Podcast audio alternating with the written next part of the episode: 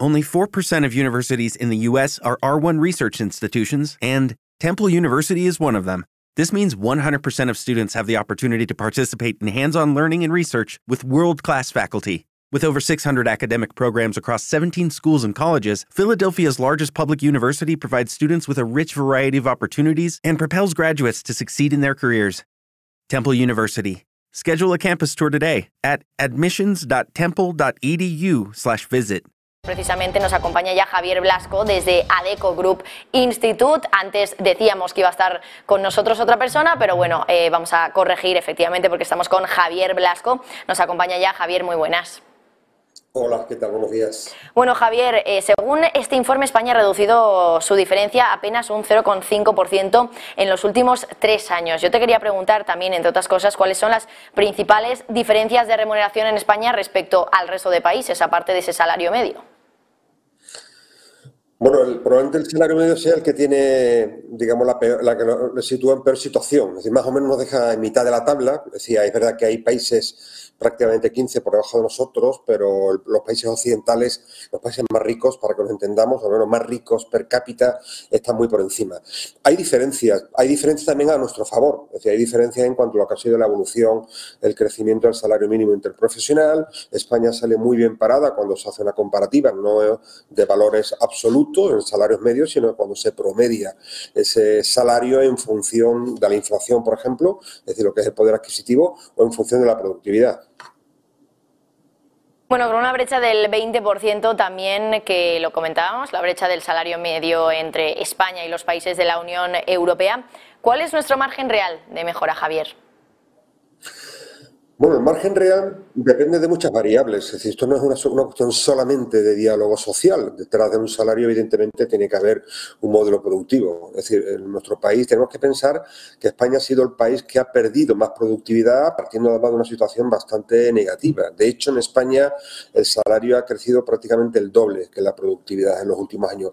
Pero es verdad que todo va a depender también, como decía, pues de esa negociación, va a depender de la evolución de la inflación, evidentemente, y va a depender también de que vayamos haciendo los deberes, ¿no? Porque detrás de la productividad pues hay cuestiones que tienen que ver con el modelo de retribución, que tienen que ver con la mayor sofisticación de nuestro modelo productivo, mayor presencia de la industria, de la tecnología, es decir, muchos deberes por hacer porque el incremento del salario no puede entenderse sin tener en cuenta el resto de variables.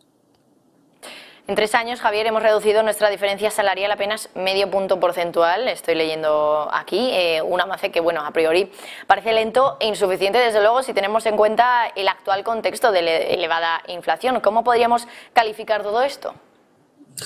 Bueno, es una situación francamente dramática, porque como decía, la inflación va por un lado, la evolución de los salarios va por otro, es decir, es inviable el incremento de los salarios al mismo ritmo que lo está haciendo la inflación, entre otras razones porque esto incrementaría, digamos, una situación que ya de por sí es preocupante, y lo hemos visto también, lo que está pasando con el tema de las, de las pensiones, pero es cierto que en el corto plazo nuestro país no va a crecer desde el punto de vista de la productividad, ni vamos a convertirnos en un país mucho más industrial o mucho más sofisticado desde el punto de vista del modelo productivo, o desde la incorporación de las tecnologías. Que esto lleva tiempo, que tiene que ver también mucho con la recualificación. Existe una tercerización de la actividad, pero también hay muchas profesiones, digamos, de menor valor, digo de menor valor porque tienen menor cualificación detrás y normalmente eso supone también menos salario, con lo cual, como decía, hay muchos deberes por hacer. No podemos marcar plazos, evidentemente, porque no se pueden, digamos, tomar medidas de manera independiente, sino que hay que acompasarlas todas.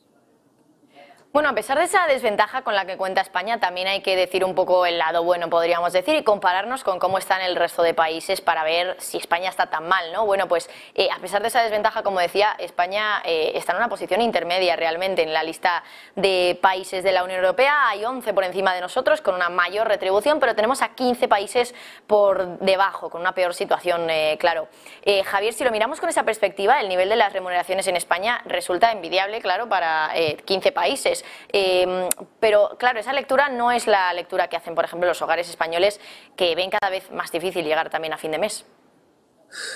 Sí, efectivamente, esa lectura sería tan superficial como la que se hace cuando solamente se tienen en cuenta los salarios medios. Es decir, cuando uno viaja fuera de, nuestro país, evidentemente sabe lo, cuál es el coste de la vida, cuál es el coste de, la cesta de la compra cuando uno va a Francia, cuando uno va a Suecia o cuando uno va a Alemania y pasa lo contrario cuando uno va a Grecia o cuando uno va a Rumanía. Esto es algo eh, que no por obvio es, deja de ser importante. Efectivamente, tenemos que hacer todavía mucho, hay mucho recorrido. España no puede conformarse con estar en mitad de la tabla, aunque estemos prácticamente junto con países como Italia o como Francia, pero es verdad que hay mucho recorrido y como decía, ese recorrido tiene que ver con cambiar cosas, con cambiar evidentemente nuestro modelo de productividad, con cambiar nuestra apuesta por la recualificación de las personas para que podamos tener mayor eh, formación y eso siempre supone mayores niveles retributivos y también en su conjunto para poder conseguir un país mucho más industrial y con mayor incorporación de la tecnología.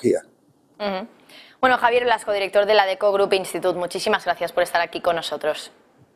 Lucky Land Casino asking people what's the weirdest place you've gotten lucky? Lucky? In line at the deli, I guess. Aha, in my dentist's office.